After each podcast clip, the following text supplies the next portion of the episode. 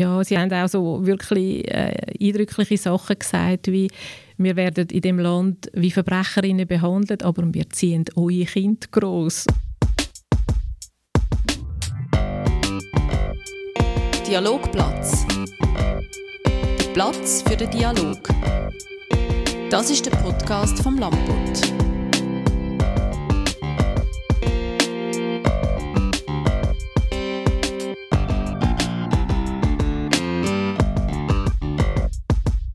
Sie hat in Winterthur die Gassenarbeit aufgebaut, organisiert Kulturreisen in Kosovo, gibt Yoga zu Heavy Metal, berichtet verschiedene Zeitungen und hat erst gerade ein Buch über die Situation der Sans-Papier geschrieben.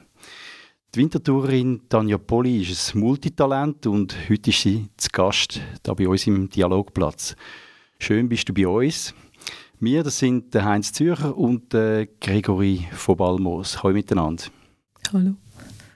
Tanja, du hast gerade ein Buch geschrieben über die Situation der Sans-Papier in der Schweiz. Das sind Leute, die zwar einen Pass haben, aber keine Aufenthaltsbewilligung und darum eigentlich illegal da leben. Wie bist du überhaupt auf das Thema gestoßen? Das war Anfang der Pandemie, im März 2020. Da hat es plötzlich Medienberichte mit Fotos von Menschen, die anstehen für Grundnahrungsmittel in der reichen Schweiz. Und ähm, ich arbeite seit vielen Jahren mit der Fotografin Ursula Markus zusammen. Sie wohnt in Zürich im Kreis 4 und hat die Schlange ziemlich schnell mal gesehen. Sie hat mir angerufen und hat gesagt, du musst schauen, wir müssen herausfinden, wer das ist, der dort ansteht. Das haben wir dann gemacht und haben gemerkt, es sind einerseits Working Poor, aber es sind auch viele Sans-Papier, die halt von einem Tag auf den anderen keinen Job mehr haben und keine Möglichkeit, aufs Raff zu gehen. Es gibt, glaube ich, gegen 100'000 Sans-Papier in der Schweiz. Oder? Im Kanton Zürich sollen es laut einer Studie aus dem Jahr 2020 etwa 20'000 sein. Ähm, woher kommen dann die meisten Sans-Papier? Die meisten, jetzt die primären Sans-Papier, wo wir uns ein darauf konzentriert haben, die Menschen, die hierher kommen zum Arbeiten, kommen aus Lateinamerika. Sehr viel Brasilien, ähm, Chile, aber wir haben auch mit jemandem geredet, der aus China gekommen ist, aus dem Kosovo. Aber ich glaube, das Schwergewicht sind Frauen aus Lateinamerika. Wieso sind denn die so äh, betroffen durch die Pandemie, so direkt? Weil viele arbeiten in Haushalten, Kinder hüten, alte Menschen pflegen, putzen. Und Homeoffice zum Beispiel hat dazu geführt, dass die Familien das alles selber haben können machen und also auch geschlossene Restaurants, natürlich Restaurantküchen sind auch beliebte Arbeitsplätze für äh, Sans-Papier. Die sind auch geschlossen worden und im Gegensatz zu uns haben die Menschen keinen Vertrag, keine soziale Absicherung und man kann einfach sagen, morgen muss nicht mehr kommen. Mhm. Und man muss nicht mal den Lohn zahlen, weil sie können sich nicht wehren. Wie kommen Sie denn amigs, äh, überhaupt zu diesen Jobs? Ähm, vieles ist Mund-zu-Mund-Propaganda und es gibt ein gewisses Netzwerk auch halt von Menschen, die schon da sind und dann jemand, jemandem ermöglichen zum kommen und äh, ein Zimmer vermitteln oder eine Arbeitsstelle. Dort gibt es allerdings natürlich auch Menschen, die das ausnutzen und zum Beispiel ein Zimmer vermitteln für 800 Franken, wo real nur 400 kostet und den Rest in den eigenen Sack nehmen. Hm. Und wenn sie mal da sind, was machen sie da? Wie leben die, die Sans-Papier? Ich meine, das ist eine, eine Bevölkerungsgruppe, die wir nicht so richtig wahrnehmen. Das ist so, weil, weil ja die Menschen die keine Aufenthaltsbewilligung haben. Das heißt, sie sind ständig gefördert, ausgeschafft zu werden, und zwar schnell, oder? Und darum äh, vermeiden sie natürlich aufzufallen, auch in Kontakt zu kommen mit, äh, mit uns, sage ich. Ähm, und leben halt sehr oft unter sehr prekären Umständen, irgendwo im Kellerzimmer, ähm, bei Auftraggebern ähm, zu skandalös tiefen Löhnen arbeiten sie. Ähm, das würde mich so interessieren, du hast gesagt aus Lateinamerika, mhm. weiß man, wieso dass, äh, viele genau aus dieser Region kommen?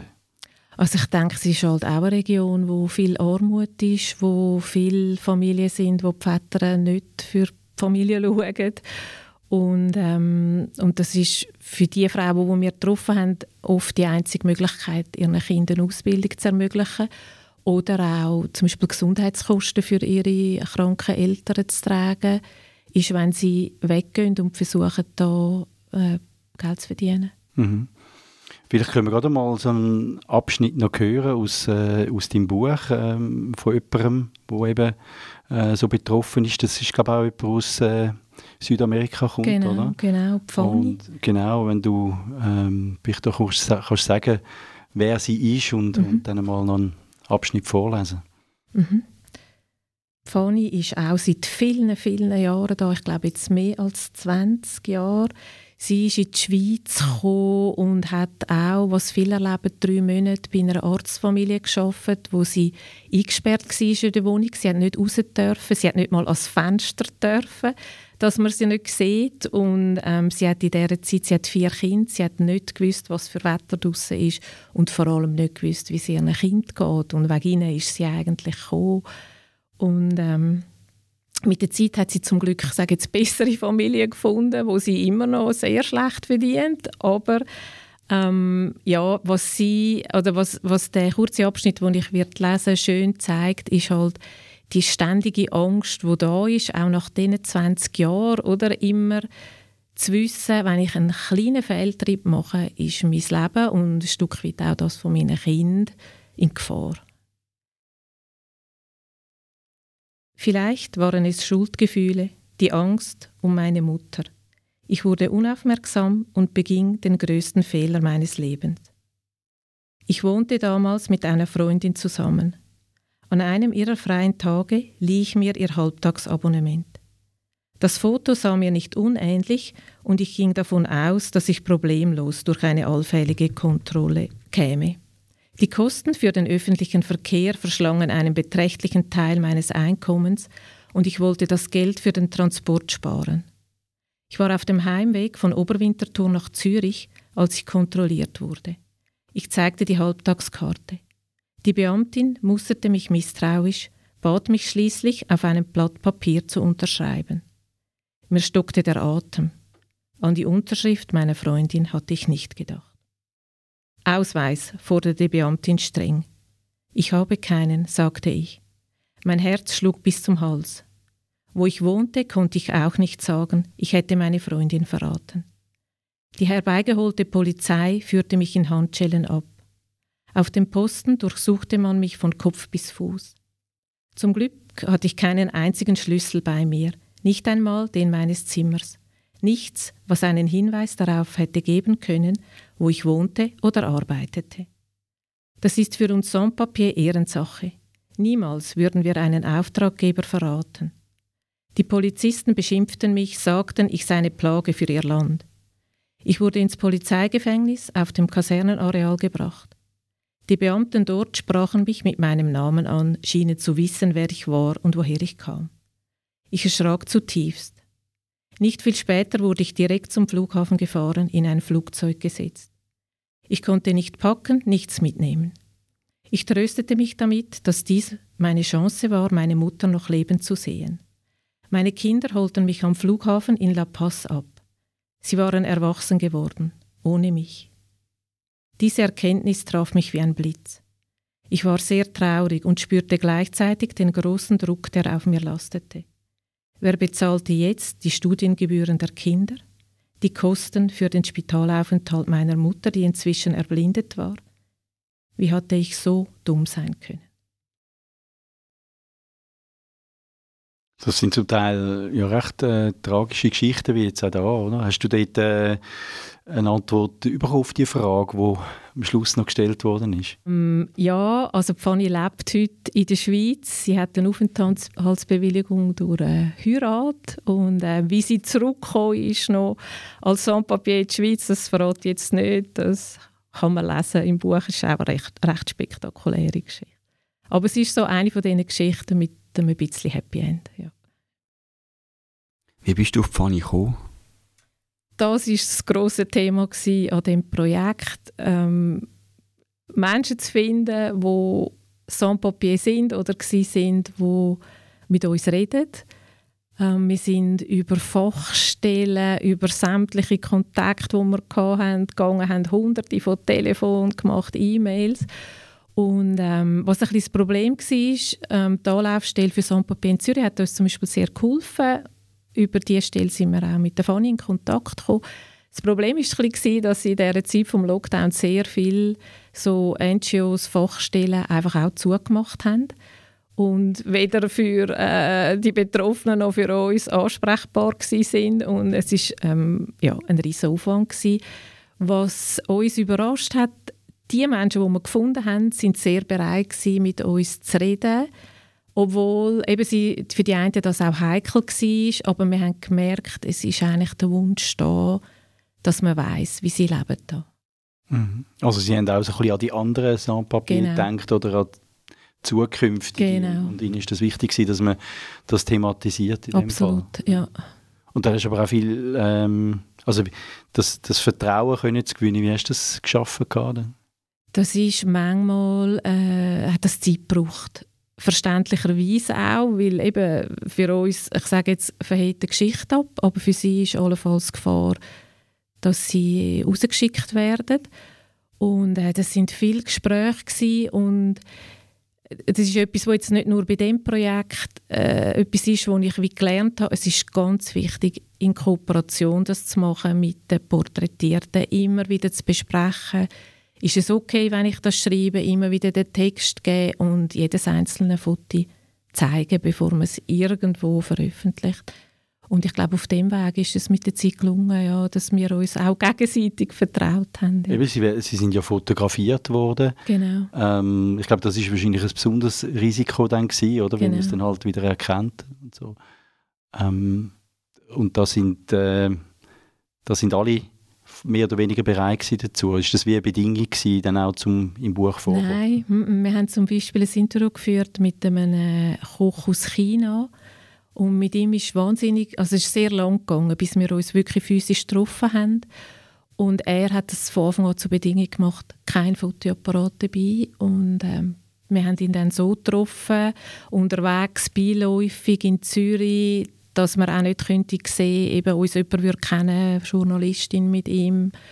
Und ich finde, seine Geschichte ist wertvoll, auch wenn wir jetzt ihn gar nicht fotografiert haben. Ja. Weißt du, wie es denn, also von der Fanny weißt du jetzt, wie es weitergegangen ist? Weißt du von allen, wie, wie bleibst du da in Kontakt, äh, bist in Kontakt geblieben? Ja, losen Kontakt, aber äh, was ganz schön war, wir haben eine Buchvernissage machen im Kosmos Zürich und alle ähm, Porträtierten, die jetzt nicht gerade aus irgendeinem Grund nicht haben können kommen, sind gekommen und es ist ein wahnsinnig schöner Abend gewesen und für uns auch ein riesiges Geschenk zum sehen, wie wichtig ihnen das Projekt ist. Und so ein bisschen kommen wir mit über, ja, was passiert und auch vor allem die Porträtiert aus dem Welschland. Dort hat man einen, finde ich, viel besseren Umgang mit so einem Papier als in der Deutschschweiz. Dort sieht es jetzt auch so aus, dass wieder jemand mehr jetzt von den Porträtierten eine Aufenthaltsbewilligung bekommt. Was heißt ein viel besseren Umgang? Ähm, in Genf hat man ein Projekt gemacht, das Operation Papyrus heißt, wo man klare Kriterien aufgestellt hat, wenn jemand zehn Jahre hier arbeitet, nie irgend sich etwas zu Schulden kommen hat, das kann beweisen, dass er seit zehn Jahren hier arbeitet und Sprachkenntnis kann vorweisen, dann kommt er die Aufenthaltsbewilligung über. Das ist in der Deutschschweiz nicht so. Und ähm, das Projekt ist auch von der Universität begleitet worden. Man hat das erforscht, wie geht es den Leuten, ähm, was machen die Arbeitgebenden in dieser Situation. Eigentlich alles positiv. Fast 3000 Leute sind zu der Aufenthaltsbewilligung gekommen und in der Deutschschweiz hat es offenbar politisch keine Chance. Also findest du, das wäre eigentlich der Idealfall, so wie es in Genf läuft? Ich meine, Kriterien, da sind sehr viele Leute, äh, die einen sagen, jeder Mensch, der hier Arbeit findet, sollte gerade eine Aufenthaltsbewilligung haben. Die anderen sagen, keiner, der nicht da geboren ist, sollte jemals eine Aufenthaltsbewilligung haben. Und wo dann die Kriterien genau sind, das muss man immer aushandeln. Aber ich finde, es sollte verbindliche Kriterien geben. Das andere ist einfach Willkür. Und ich glaube, das führt Menschen in eine grosse Ummacht. Wenn man nie weiß, kann ich jetzt zum Beispiel ein Härtefallgesuch stellen, auch nach 20 Jahren, habe ich keine Garantie, dass ich den Aufenthalt überkomme. Und wenn ich ihn nicht überkomme, bin ich am anderen Tag auf dem Flughafen. Mhm. Und das finde ich, ja, geht eigentlich nicht. Weißt du, wie die Situation in Winterthur ist? für die Sandpapier? Ähm, leider. Ich hätte natürlich sehr gerne jemanden äh, getroffen, der in Winterthur lebt. Das ist leider nicht gelungen. Ich weiß aber, dass es eine Sandpapier-Familie hat in Winterthur und wir haben jetzt in dieser kurzen ähm, in dem Kapitel, das ich vorgelesen habe, auch gesehen, es gibt auch Sandpapier, die in Winterthur arbeiten. Grundsätzlich sind natürlich grosse, eher anonyme Städte attraktiver für Sandpapier, weil wir wissen alle, Winterthur ist ein kleines Dorf und ähm, man fällt dann halt schon schneller auf. Darum glaube ich, die Nähe zu Zürich, ähm, wenn Sandpapier es schaffen, dort unterzukommen, ist das für sie sicherer. Mhm. Eben da ist jetzt in Winterthur ja auch ähm, das ein Thema mit der Winterthur City ja, genau. Card. Ähm, in, äh, ist zwar ganz am Anfang noch, es ist mal eine Interpellation eingereicht worden im Januar zu dem Thema und äh, in Zürich ist man ein bisschen weiter. Da gibt es jetzt dann im Mai ja, eine Abstimmung. Wie, wie stehst du zu dem Thema? Was, was findest du, ist das der richtige Weg?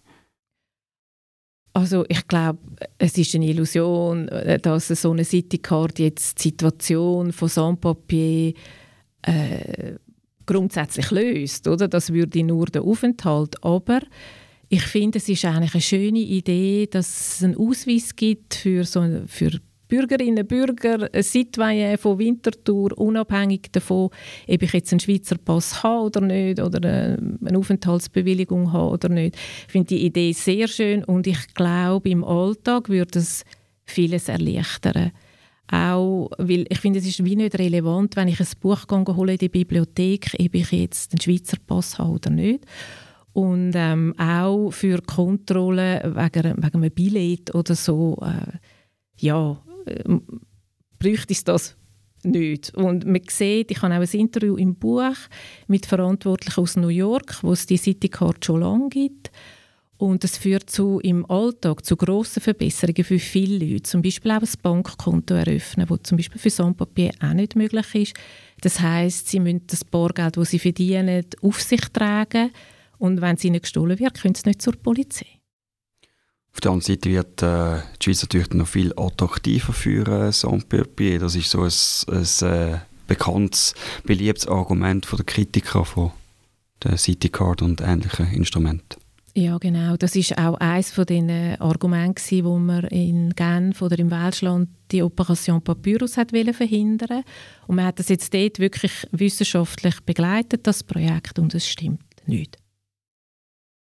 Das vielleicht auch noch zum sagen, es ist nicht äh, eine Citycard, wo irgendwie die Anzahl Sandpapier im Land bestimmt. Es ist der Arbeitsmarkt, oder?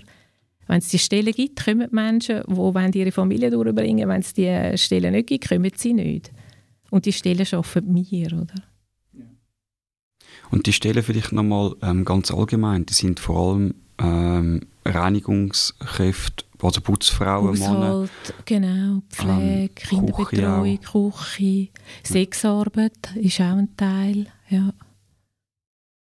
Und du hast eigentlich ein bisschen Leute aus allen verschiedenen Bereichen offen gehabt, also die in all diesen Bereichen tätig sind für dieses Ja, Buch. ja, also schon auch äh, mehrere Frauen, die in irgendeiner Form im Haushalt tätig sind, weil das ist einfach die grösste Zahl ja, sie hat, haben auch so wirklich äh, eindrückliche Sachen gesagt, wie wir werden in dem Land wie Verbrecherinnen behandelt, aber wir ziehen eure Kinder groß oder oder Sexarbeiterinnen, die sagen, es sind eure Männer, eure Großväter, eure Väter, die zu uns kommen und ihr behandelt uns wie Verbrecherinnen. Und finde ich einen interessanten Gedanken, ja. Das steht, glaube ich, auch bei der Fanny äh, in dem Text drin, oder? Dass sie so ein, wie ein Teil von der Familie geworden ist. Genau. Äh, man hat sie, glaube Perle genannt und das war dann, glaube auch eben für sie eine Schwierigkeit gewesen, um sich dann wieder zu trennen von dieser Familie, oder?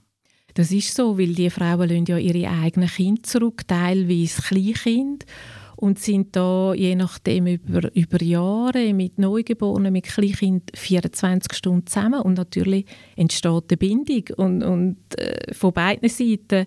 Und das habe ich ein paar Mal auch gehört. Es ist halt dann trotzdem wie, ich sage es jetzt despektierlich, aber für die Auftraggeberinnen eine, eine, günstige Arbeitskraft und wenn man zügelt oder sich etwas verändert im Familiengefüge, dann kündet man einfach. Du hast jetzt das Buch geschrieben über Sans-Papier. Ist für dich jetzt mit dem das Thema so ein wie abgeschlossen oder willst du dich allenfalls politisch engagieren für das Thema? Wie geht es weiter? Ähm, also für die so klassische politische Arbeit bin ich viel, viel zu ungeduldig. Das geht nicht. Ich bin mega froh, dass das Leute wie Matthäa Meyer oder so machen seit Jahren. Ich will schon dranbleiben. Wir haben einen, zum Beispiel jemanden gefunden, einen Sponsor, der äh, gezahlt hat, dass wir allen Mitgliedern von der Staatspolitischen Kommission äh, vom National- und Ständerat haben dürfen ein Buch schenken und äh, ich hoffe, mit so Aktionen können etwas beizutragen, aber in so einem Rat sitzen und fünf Jahre zu warten, bis irgendeine Abstimmung kommt oder so, das bin ich, glaube nicht die Richtige. Dialogplatz. Du hast ja auch noch viele andere Interessen, äh, wie ich gelesen habe, und auch schon ganz viele andere Sachen gemacht. Unter anderem hast du äh, in Winterthur Gassenarbeit aufgebaut. Gehabt. Wie ist das äh, zu dem gekommen? Das war Anfangs 90er, in der Zeit noch vom Blattspitz und nachher der Schlüssig vom Blattspitz. Und ich habe dort am Blattspitz und nachher am Letten gearbeitet, in einer Kontakt- und Anlaufstelle von der Stadt Zürich. Und wo das Winterthur ein Thema wurde, ist, habe ich mich beworben mit einem Arbeitskollegen von dem Team in Zürich. Und ja, wir haben es bekommen und es war eine sehr spannende Zeit. Es war auch so ein bisschen der Anfang von dieser Gassenarbeit wo man sehr anwaltschaftlich geschafft hat mit den Menschen, wo in irgendeiner Form sich im öffentlichen Raum aufgehalten haben und in dieser Zeit habe ich auch angefangen, Gassenarbeit zu machen mit diesen Leuten, eine Gassenzeitung. Und bin durch das dann so ein bisschen in den Journalismus hineingerutscht, wo ich hängen geblieben bin bis heute. Ja, das ist echt so ein bisschen, so ist das Schrank. Und woher kommt dieses Engagement für benachteiligte Leute? Ich glaube, das ist familiär bedingt. Mein Vater war Psychotherapeut, meine Mutter hat im Jugendhaus geschafft, Winterthur, jahrelang. Und etwas, was mir aber erst äh, kürzlich bewusst wurde, ist mein Großvater väterlicherseits ist Italiener gsi, ist im Kreis 4 aufgewachsen unter schlimmen Umständen, hat sehr viel Rassismus erlebt als Jink dort. Und ich glaube, wenn man, wenn man so Geschichte in der Familie hat, ist man einfach sensibler auf Ungerechtigkeiten, ja. Du hast noch andere Bücher geschrieben, zum Beispiel über einen Polizeispitzel. Wie ist das entstanden? Das war eine Anfrage vom Verlag, wo ich vorher schon das Buch äh, veröffentlicht habe. Und sie hat mir, die Verlegerin hat mir angerufen und gesagt, du, ich habe den Polizist da und das will kein Journalist machen, weil ihr seid ja auf der anderen Seite. Und dann bin ich auch zuerst nicht sicher gewesen, ob ich das machen soll und habe aber gesagt, ich will äh, den Willi treffen. Und das habe ich gemacht und nachher war irgendwie klar gewesen, dass ich mehr wissen will und ich glaube, je, je in dem Sinn fremder einem jemand ist in den Ansichten, desto mehr lernt man bei der Recherche. Auch mal von der anderen Seite auf etwas zu schauen. Ja. Woher kommt das? Ähm, du bewegst dich häufig so ein bisschen in ja, Halbschatten. Gesellschaft, also Sans-Papier mhm. ist etwas, was man überhaupt nicht wahrnimmt. Mhm. Dann auch die Gassenarbeit ist auch eher eine Ranggesellschaft. Ein Polizeispitzel bewegt sich auch in Gesellschaften, in, in einem Umfeld, wo man eigentlich nicht so Zugang dazu hat, wo so ein bisschen, ja, ein bisschen sagenumwoben fast ist. Was fasziniert dich an dem? Also ich glaube, es sind wie, eben das eine ist wirklich gewesen, jetzt das Engagement oder so, ein bisschen aus dieser Ohnmacht rauszukommen, wenn man äh, Leid oder Ungerechtigkeit sieht, wo, wo mich dann auch wirklich persönlich belastet und durch Projekte oder daran arbeiten kann ich etwas machen. Ganz auch für mich, mich zu entlasten. Es gibt mir ein gutes Gefühl, ich bin dem nicht einfach ausgeliefert. Und jetzt bei, bei dem Buch ähm, über den Polizeispitzel ist natürlich auch journalistische Interesse. Ich habe gewusst, er hat ganze Zeilen noch von Polizeiunterlagen aus dieser Zeit die ähm, Das wird man einfach sehen als Journalistin. ja. Aber gleichzeitig sind es so ein bisschen, ja, eher belastende Themen. Wie, wie schaffst du da einen, einen Gegenpol? Ähm, also einerseits ist es natürlich so, dass man anders an Geschichten hergeht, wenn man sie beruflich ähm, wenn man diesen Menschen beruflich begegnet. Man muss ja einen Umgang finden über all die Jahre mit all diesen auch belastenden Sachen. Aber es ist nicht so, dass sie mich kalt lassen. Also ich kann auch bei diesen Recherchen manchmal brüllen auf dem Heimweg im Zug. Aber ich glaube, das, das gehört dazu. Ich glaube, in dem Moment, wo das nicht mehr passiert, muss man etwas anderes machen. Man muss sich berühren lassen, man muss nachfühlen, was die Menschen erleben, um das gut weitergeben Und die Geschichten von diesen Leuten, die begleiten dich noch lange, dann nachher? Ja, ja. Also ich, ich, ich finde jetzt nicht, dass ich, wie soll ich sagen, schwer belastet bin durch das, aber es bleibt ein Teil und man fühlt mit mit diesen Menschen und wenn etwas gut kommt, freue ich mich wahnsinnig, ja ich bin nicht unbeteiligt, wenn ich so etwas mache. Aber du schaffst nicht nur als Journalistin und äh, äh, schreibst Bücher, du äh, organisierst auch Kulturreisen, unter anderem in Kosovo. Ja, gehe ich jetzt dann gerade wieder Ende Monat. Hat also noch zwei Plätze, wenn jemand ähm, Ja, das ist auch über äh, Arbeit als Journalistin gekommen. Ich bin 2006 das erste Mal in Kosovo für eine Reportage. Dort war der Krieg noch sehr präsent. Gewesen. Wir sind das Projekt anschauen, auch ich und Ursula Markus übrigens, und ich jetzt das Buch zusammen gemacht habe. Ähm, ein Projekt, das versucht hat, albanische und serbische Kinder zusammenzubringen, so als Friedensprojekt. Irrsinnig eindrücklich gewesen und kaum sind wir zurück in der Schweiz, hat mir der Projektleiter angerufen und hat gesagt, wir kommen kein Geld mehr über. Sagen alle, der Krieg ist jetzt vorbei, jetzt müssen wir quasi selber schauen. Und da habe ich einfach spontan beschlossen, das so in einer Mini-Form am Leben zu erhalten. Wir haben eine Sommerschule gemacht, jetzt jedes Jahr, wo wir auch versucht haben, Kinder aus verschiedenen Ethnien zusammenzubringen. Und irgendwann haben die Spenderinnen und Spender gesagt, können wir das nicht mal anschauen? Und dann habe ich gedacht, ja, das müsste schon gehen. Und das hat die erste Kulturreise gegeben. Und dann haben die Schwestern der Spenderinnen auch kommen und der Lehrer von nebenan auch. Und so hat sich das ergeben, ja. Was findest du besonders spannend jetzt äh, von der Kultur her aus der Region? Also das Spannende ist ja, dass das eigentlich ein Kanton von der Schweiz wurde ist. Man sieht dort mehr Schweizer Fans, als wenn man da angeht. Es ist ja auch so, dass die jungen Männer aus dem Kosovo uns dazu verhelfen, dass wir an der WM können teilnehmen mit Fußball. Also ich finde eigentlich sollten wir uns interessieren für die Kultur von dem Land, wo 250.000 Menschen in der Schweiz leben. Und es ist ein tolles Reiseland äh, mit sehr gastfreundlichen Menschen und es sieht ein aus wie der Schweiz. Und dann gibst du auch noch Yogastunden, unter anderem äh, zu Heavy Metal Musik.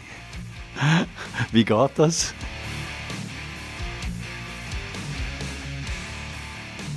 Das ist ja das da, ich, man muss mal kommen, dass man sieht, dass es funktioniert.